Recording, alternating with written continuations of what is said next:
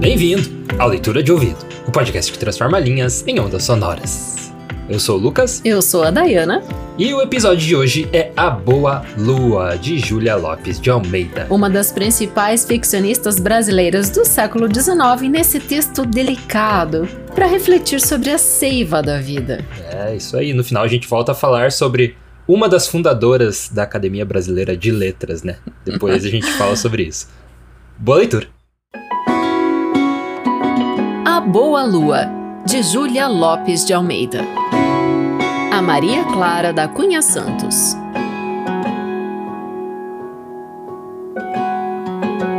O milho caía em granulações de ouro, por entre os dedos rugosos, curtos, cor de fumo seco, do velho Samé.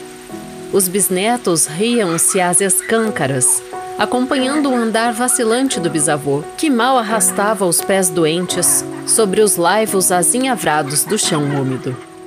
Choveira, e o campo abria-se por ali fora, nu, só com os velhos tocos de madeira podre, onde zumbiam abelhas e despontavam róseas orelhas de pau para lhes ouvir a música.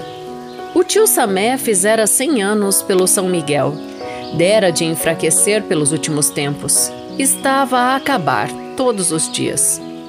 Nos seus olhinhos garços já havia a névoa da idiotia, a ausência da alma que se lhe desprendia do corpo aos pedaços. Caíam-lhe falripas brancas, ásperas e lisas, como pálida moldura às carquilhas do seu rostinho sumido, de maxilas salientes e pele azeitonada. Todo ele era miúdo e enrugado. O pobre tinha perdido a fé e a memória das coisas, menos do tempo das sementeiras e das colheitas. Contava as luas, sabia de cor o calendário. Não atinava com os nomes dos netos nem da criançada. Confundia todos, já nem sabia o número dos filhos, nem a graça da sua defunta mulher, que o fora por longuíssimos anos. Nem mesmo saberia responder pelo seu nome, Samuel, que lhe valera o doce apelido de Samé. Contudo, aconselhava do seu canto quando se devia cortar a mandioca, bater o arroz, colher o feijão ou a batata. E o seu aviso era ouvido como de sábio, seguido como de Deus. Ainda assim, se morria alguma criança em casa, a mãe, desesperada, ressumava rancor contra esse velho, teimoso em viver, e que bem poderia ter se ido embora em lugar do filhinho inocente. E nesses dias a comida era-lhe atirada como a um cão intruso, sem direito ao carinho de ninguém. Com cem anos e cinco meses, ainda o Samé quis ajudar numa sementeira de milho. A lua era boa, grossas carradas haveriam de ranger por ali, atulhadas de espigas maduras secas aos montões. Os netos enchiam a roça de barulho, uma galhada. Ele media os passos silencioso, de tempos a tempos entreabria os dedos e os grãos do milho caíam, um a um, como contas de um rosário de ouro partido por um santinho velho das antigas lendas. E foi andando assim, devagar, devagar, com as pernas em tesoura, os pés cada vez mais inchados, o olhar embebido no sol, que abria no fundo do horizonte um enorme meio círculo vermelho. Os netos cantavam alto, os bisnetos riam ao longe, ruidosamente. E aquela bulha era para ele como a do vento que passasse, arrastando folhas mortas, varrendo caminhos, abrindo ramadas, carregando sementes e fecundando a terra. Sorria o velhinho para o sol poente como a um amigo velho de quem se despedisse com um afago, quando os pés já dormentes lhe negavam outras passadas, e ele caiu para a frente, sobre o peito chato. Não lhe doeu a queda. A terra estava fofa, a carne amortecida. Teve uma tontura. Sumiu-se-lhe tudo da lembrança. Mas a pouco e pouco voltou-lhe a ação e procurou levantar-se, tateando um velho tronco negro, cavernoso, que ali estava em frente, roído de bichos, mal ligado à terra. Tio Samé não conseguiu mover-se mas reparou que rompia daquela ruína um galito verde tenro, macio ao tato, doce à vista, e quedou-se a olhá-lo espantado com a boca aberta, a baba em fio, as falripas brancas caídas sobre as largas orelhas. Julgar aquela árvore morta havia tempo, e num relance fugitivo invejou as coisas que duram longo tempo ou que não morrem nunca, como aquele sol vermelho sempre quente e aquele tronco que nas suas fibras despedaçadas ainda encontrava seiva para novas gerações. E o tio Samé beijou a terra, e o seu único amor verdadeiro. Beijou-a uma, duas, muitas vezes com os braços abertos, as unhas fincadas no chão. Bisavô morreu! gritaram de longe e vieram buscá-lo ao colo como a uma criança. Levaram-no para dentro, afirmando que ele estava no fim. Uma neta fez-lhe a cama de limpo, outra vazou-lhe o caldo pela boca, alagando-lhe o peito com impaciência. A nora acendeu o oratório e baixou da parede o crucifixo de ébano. Samé passeava os seus alinhos de cem anos por tudo, como a perguntar: para quê? Estavam feitos os preparativos para a morte.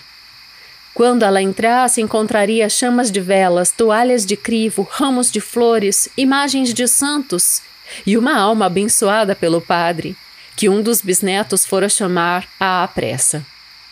O padre veio e, perguntando ao Samuel pelos seus pecados, ouviu em resposta que as sementes germinariam depressa, porque a terra estava úmida e o sol ardente. Riram-se uns Sorriam outros. O padre afastou-os e, tornando-a à cabeceira do velhinho, disse-lhe: Todo homem vive sujeito à tentação do inimigo. Confessa sem pejo os teus pecados.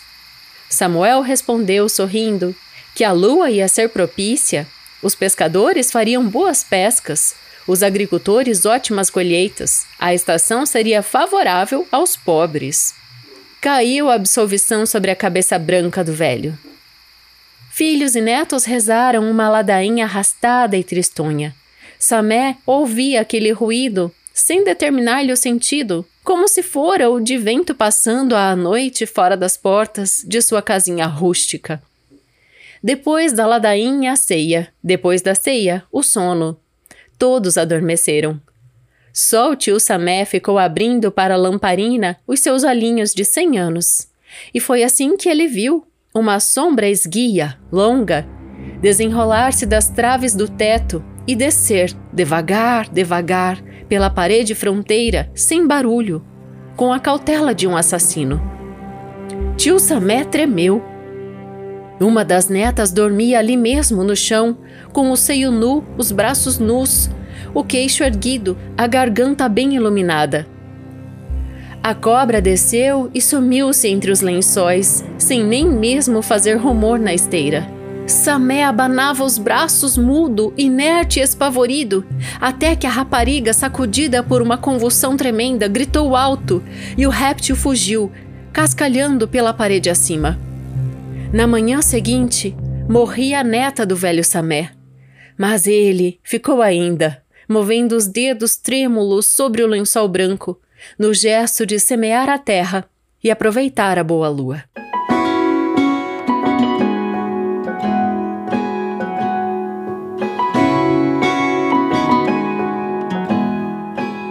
E esse foi A Boa Lua, de Júlia Lopes de Almeida.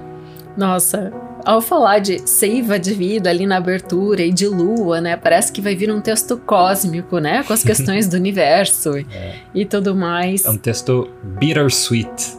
Oh. Amargo e doce ao mesmo tempo. Ah, muito bom.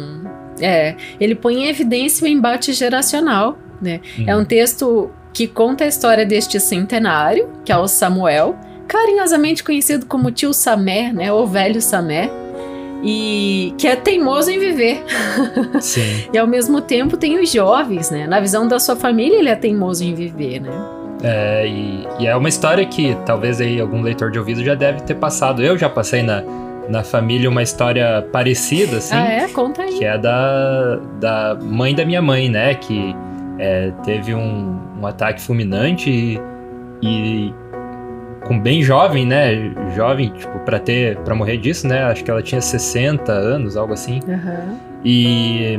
E ela cuidava da vozinha né, Uhum. dela que tinha mais de 100 anos já. Aham. E daí ficou aquela coisa, quando ligaram avisando, né, que ela tinha falecido, todo mundo achou que era a vozinha, né, e Uhum. não a mãe que só tinha 60 anos. É. Então foi uma, uma história dessas, assim... Você tá contando a Triste. história da sua avó Vale, Lucas. Isso, minha avó Vale. Uhum. Uhum. Por parte, vó por parte de mãe. Aham. É bem curioso, né? Porque a gente sempre espera que quem morra seja quem está com mais idade, né? E, mas é muito sensível esse texto. É um texto muito delicado e delicado no melhor sentido, né? É, bom, eu fiquei assim. é, o ponto pra mim de, de assim catarse do texto. Quando o velho cai, que ele desmaia, Aham. eu até selecionei aqui que eu quero repetir algumas linhas. Nota a seiva da árvore seca. Uhum. Então é uma metáfora tão linda desse embate geracional, porque ele cai diante de uma árvore que ele achava que estava morta há muito tempo e ele nota um galinho verde, né? Assim como as pessoas da família enxergam ele, ah, esse aí já tá na prorrogação, né? É tão feio falar assim de alguém, né? Mas Sim. tá na prorrogação. Já deveria ter passado dessa para uma melhor. E de Hum. repente o velhinho vê isso também. Quando ele cai, que seria as últimas dele, a árvore bem seca, mas ele vê o galinho verde lá dentro e ele percebe a seiva da vida, né? É. Ao mesmo tempo, é o único que vê a cobra descendo da parede e vai atacar justamente uma neta jovem. Aham. Então, esse final bem trágico, né? Que tem também esse toque no texto, né? Tem esse toque trágico. é, enfim, você pensa, nossa, tá tudo fora do lugar, mas ao mesmo tempo ela põe a nossa atenção em algo tão delicado, É, né? e tem um certo teor bíblico um pouco nessa parte, né? Por ser uma serpente e também descrever é, a jovem é, estando nua ali, né? É, Dormindo. com o seio de fora, Aham. né? Então, ó, no Velho Testamento, Samuel é um profeta e juiz de Israel. né? Ah, Inclusive, tem uma passagem que ele é invocado por uma feiticeira depois de morto, né? E ele é trazido para aconselhar de novo Olha como aí. profeta. Mas assim, nessa história de Júlia, o velho Samé nasceu no dia de São Miguel, que eu fui pesquisar, é cinco dias depois do dia do nascimento da própria Júlia. É 29 de setembro, o dia de São Miguel, e a Júlia nasceu em 24 de setembro. Uhum. né? E o São Miguel é um dos anjos chefes do céu, junto com o São Gabriel e o São Rafael. né? Ah. Então é interessante também o nome do personagem, né? É. Samuel. Verdade, tem toda. Tem bastante simbolismo assim ao longo do texto. Que É. a primeira passagem, se você não tá atento, passa algumas coisas, né? Mas ele é cheio desses, É, desse simbolismo. Então, ainda falando da, da, da análise, né? Ele tinha já esquecido todos os nomes: o dos filhos, o dos netos, o da falecida esposa e o dele próprio. né? Aham. Mas nunca esqueceu a sapiência ligada à terra. Ele tinha tudo de cor, época de plantar, época de colher. Aí a gente tem uma lindeza no texto, né? É, Essa profundidade é, que ela coloca né, na, na característica desse personagem, que é apresentado tão rápido, porque é um conto super curto. Aham. Aliás, é uma característica desse livro. Ânsia Eterna é um livro de contos da Júlia que saiu em 1903 e ela mesma reeditou em 1930, ocasião em que ela tira uns e coloca outros. Né? Mas esse livro que eu peguei é bem interessante. O Senado Federal fez uma reedição de alguns livros, né, de, de mulheres principalmente. E esse é um dos que, que tá lá disponível. Então, é, você pode jogar no Google, vai, vai encontrar es- essa versão de Ânsia Eterna.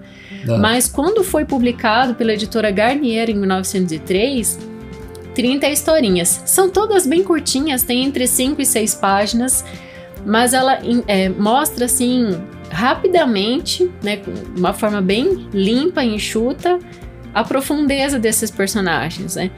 Uhum. Então, o Samé, pra mim, Lucas, é um ser transcendental. ele vivencia, né, esse acontecimento insólito, que é tanto ele cair quanto depois a, a vinda da cobra, então tem esses dois momentos, né? Uhum. Que é um obscuro ali, mas o, o insólito é mais mesmo quando ele cai, né? É. Porque daí a gente tem essa coisa até meio fantástica, essa metáfora assim dele enxergar essa seiva. Eu Uhum. vou repetir aqui a partezinha, eu achei tão lindo. Sim. Julgar aquela árvore morta havia muito, e num relance fugitivo invejou as coisas que duram longo tempo ou que não morrem nunca. como aquele sol vermelho sempre quente e aquele tronco que nas suas fibras despedaçadas ainda encontrava seiva para novas gerações. Hum. Essas quatro linhas são a essência do conto inteiro. Quem sabe a Júlia estava observando um jardim, uma floresta e teve a ideia para o conto, assim, a boa lua. Campo de milho, né? E todo mundo acreditava nele também, né? Todo mundo seguia os conselhos dele quando se tratava da terra, né? Então não era só ali ele maluco, né, dando sugestão. Todo mundo sabia que o que ele falava era, era vocação, né? É, e tem também esse simbólico do milho, né, que é tão bonito no começo do conto. Eu achei, apesar da Júlia ser uma escritora realista, naturalista, eu achei de uma é, descrição romântica, assim, muito bonita. O milho caía em granulações de ouro por entre os dedos rugosos, curtos, cor de fumo seco do velho Samé. É. Então tem uma beleza estética muito grande no, no texto. É, fala do campo depois da chuva, né? E os é. netos é, dando risada alto pelo campo. Que ele sempre é, sentia a risada dos netos como vento. E também é muito bonita essa figuração, porque quero colocar aqui que a Júlia Lopes de Almeida ela se colocou como uma boa cientista social sabe? É, nesse, nesse livro como um todo, a gente tem vários dramas humanos, né? É, sendo explanados de diversas formas, muitos deles com personagens femininas. E aí, vou abrir o parêntese ah. para falar um pouquinho da metáfora do título, Ânsia Eterna. O, hum. que, o que é para você? Ânsia Eterna? É. Será ah, que poderia ser essa ânsia eterna? Uma vontade que não passa, né? Então, e essa vontade que não passa tem relação com a, uma das grandes bandeiras dela, que é a mulher ter igualdade e respeito, né? Hum. Então, a ânsia eterna está para isso, para essa metáfora do desejo feminino em ter igualdade e respeito frente aos homens. E aí vem aquilo que você abriu falando. Sim, então a Julia Lopes de Almeida foi uma das grandes responsáveis ali do início da formação da Academia Brasileira de Letras, que aconteceu depois da proclamação da República, né? Uhum. Que os intelectuais começaram a se juntar, né? Entre eles o Machado de Assis, é, Olavo Bilac e a Júlia Lopes de Almeida estava entre eles ali por ser uma intelectual e ser bem ativa, né? No meio literário também. Justo. E defender o, o direito da mulher também. E só que eles estavam se baseando no modelo francês. Daí uhum. a alegação foi: ah, no modelo francês não tem mulher é. no, não, é, não tem mulher que é membra né, da academia. Então uhum. na nossa também não vai ter. E assim, o, quem se tornou membro foi o marido dela, né? O Filinto. Dela, que Filinto é o... de Almeida. Filinto de Almeida. Ele é chamado de acadêmico consorte. É, até, isso aí.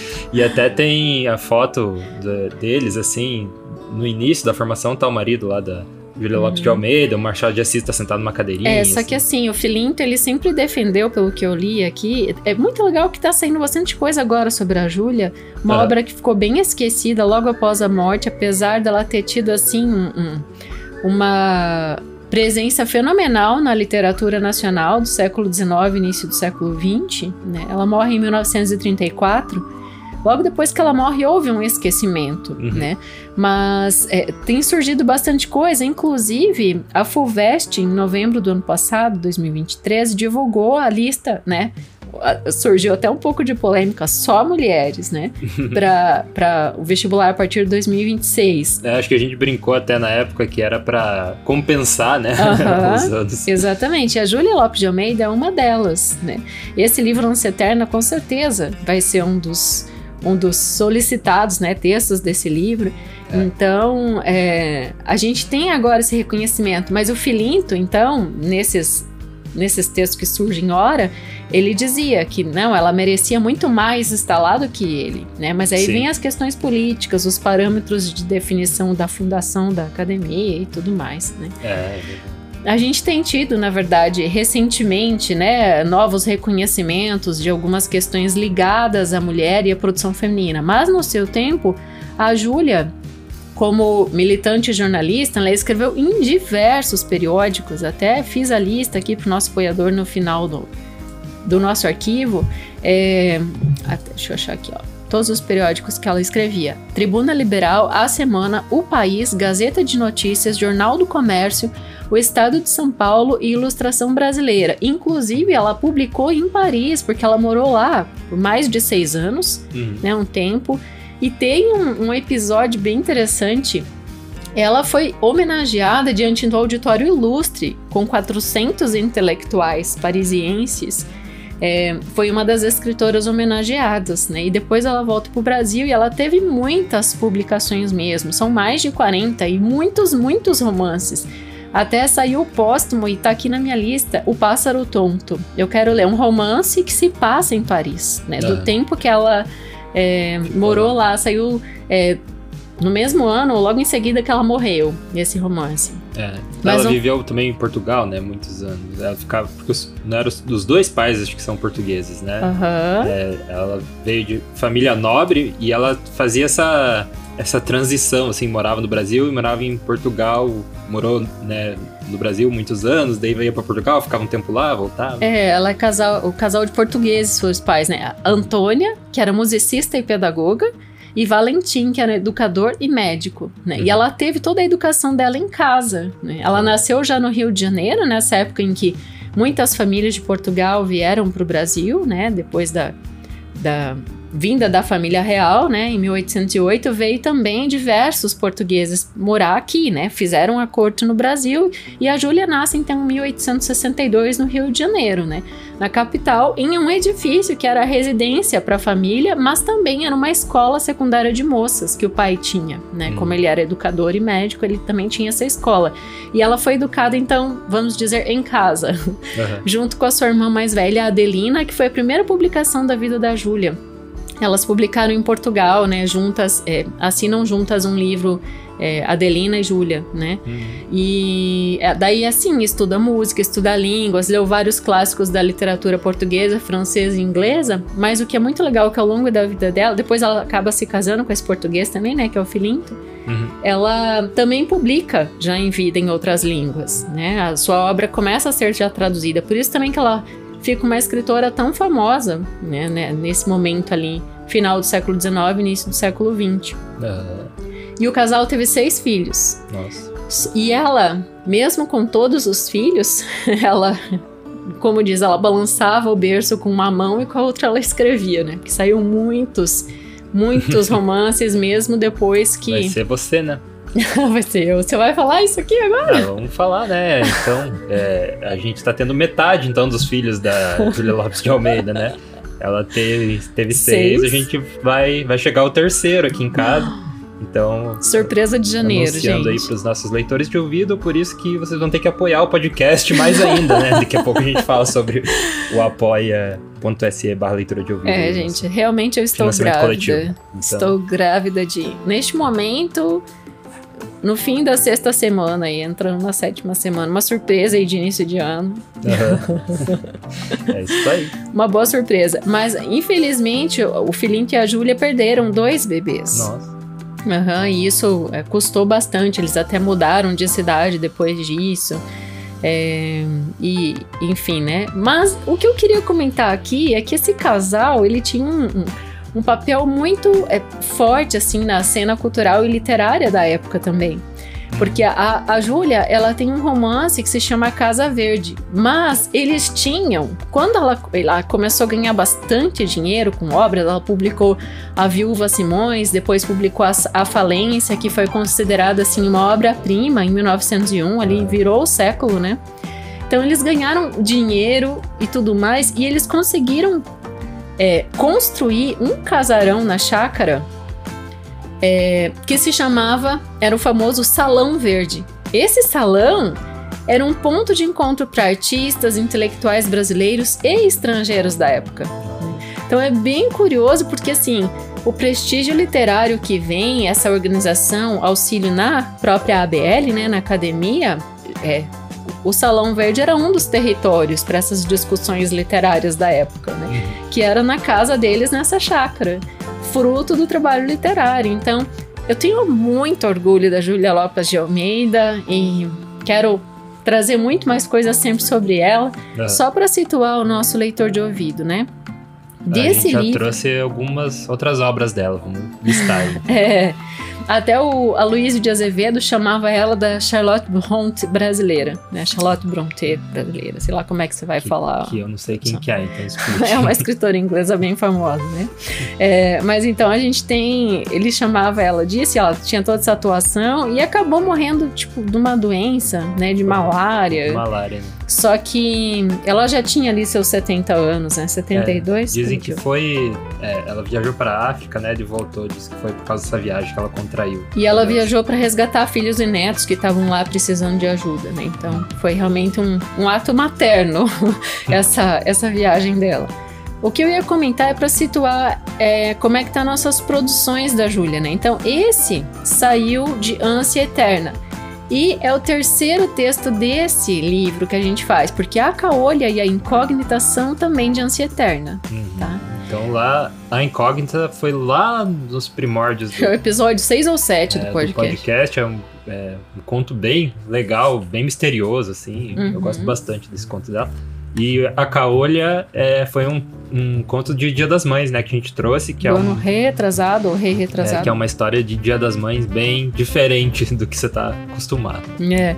A- nesse conto, o naturalismo é exacerbado, né? Aham. Tem, só pra falar rapidinho, a historinha de um filho que é muito amado por sua mãe, mas ele vai ficando adulto e ele vai começando a questionar: por que, que eu fui nascer de uma mulher tão feia? Né? Porque ela realmente só tinha um olho. Aham. E daí vai desenrolar isso aí. É. E, e daí, então, do livro das Donas e Donzelas, que é outro bem conhecido dela também do começo do século, de 1906, é, tem 26 textos e a gente já trouxe quatro deles. O último episódio antes desse, que é a água, que é muito legal, que a gente fala de Pompeia, as ruínas, Aham. lembra? Daí tem Minhas Amigas, Arte de Envelhecer, a Mulher Brasileira. Todos desses textos. Ah, e tem um bem bonitinho que é o Natal Brasileiro, que é lá do primeiro ano do podcast também. Ah, é, tem esse também. É, acabou de passar, né? O Natal aí. um conto de Natal. Aham. Que é um Natal bem brasileiro e é uma visão dela super, super bacana. Bom, romantista, contista, cronista, teatróloga. Inclusive, ela publicou um livro com um dos seus filhos, né? Que é bem legal, um infanto juvenil, assim. Republicana, abolicionista, feminista, não tem como ser diferente, porque ela nasceu nesse momento todo, né? Ali na década de 60 do século XIX e tudo isso estava acontecendo, né? Aham. a abolição, né, os debates de abolição, a questão da república que foi proclamada em 1889, ela já era é, adulta, publicava, né, então a obra dela, ela perpassa muitos acontecimentos históricos do Brasil, então é, conhecer a obra da Júlia é deixar você mais inteligente em relação à própria história do Brasil Aham. né? E dica sempre ler muito e a gente vai trazer mais coisas dela sempre aqui porque é uma grande mulher. Foi uma grande mulher. É isso aí. Se você quer ser um dos apoiadores do Leitura de Ouvido, há duas formas de fazer isso. Você entra em apoia.se barra leitura de ouvido, que é o nosso financiamento coletivo ali do Apoia, ou você envia um Pix direto para leitura de ouvido gmail.com. Dessa forma do Pix a gente às vezes prefere, né? Porque não fica taxa para a plataforma do Apoia-se, mas de qualquer forma que você nos apoiar é, é de bom grado. E se você fazer esse apoio, você também recebe duas recompensas aqui do nosso podcast. Uma delas a gente cita o seu nome aqui nos créditos finais. E também você recebe toda semana, toda sexta-feira, o estudo aprofundado de cada obra. Então, igual da Julia Lopes de Almeida aqui, teve várias coisas sobre a obra dela e sobre a vida dela que não foram citadas, né? Nessas, nessas notas de rodapé aqui que a gente faz. Que daí vai pro e-mail dos nossos apoiadores junto com a arte de capa. E também a gente dá um alô, assim, exclusivo, né, pros nossos apoiadores. É, até foi legal o Felipe Cronato que estava na plataforma do Apoia-se fez um Pix esse mês.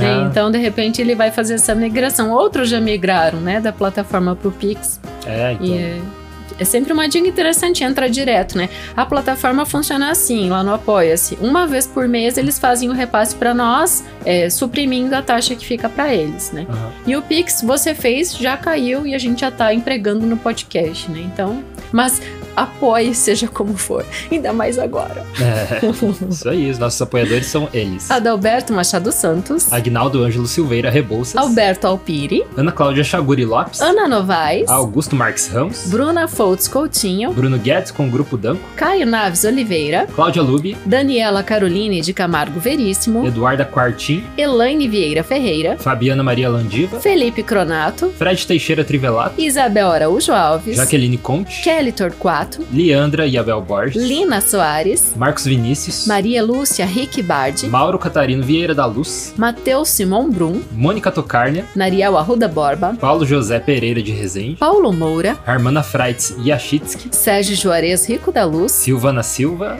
Valéria Batista Pereira. Wagner Lúcia Alves. E Zenilda Ribeiro da Silva. Obrigado aí, apoiadores do Leitura de Ouvido, mais uma vez para nos apoiar. Leitura de ouvido, gmail.com, essa é a chave do Pix, ou pelo apoia.se barra leitura de ouvido. E quero falar uma última coisa. Esse foi o episódio 199. Ah. Semana que vem teremos um super episódio número 200 nesse podcast. Rufem os tambores. É, então vamos lá, vamos pro. Vamos pro episódio 200. Cheguei a engasgar aqui. É que, nossa, muito É episódio. muita né? coisa. Se juntar as horas ali, nem vou juntar pra não me assustar, mas deve dar bastante. Uhum. E a gente vê Na próxima leitura. Direção e narração, Diana Pasquim. Edição, artes de capa e trilha sonora de abertura, de Lucas Piaseschi. Produção, Roca Studios. Avalie no Spotify e na Apple Podcasts. Siga para não perder os próximos episódios. Inscreva-se em youtube.com barra leitura de ouvido. Siga no Instagram Leitura de Ouvido. Fale com a gente no leitura de ouvido gmail.com. E a gente te vê na próxima leitura.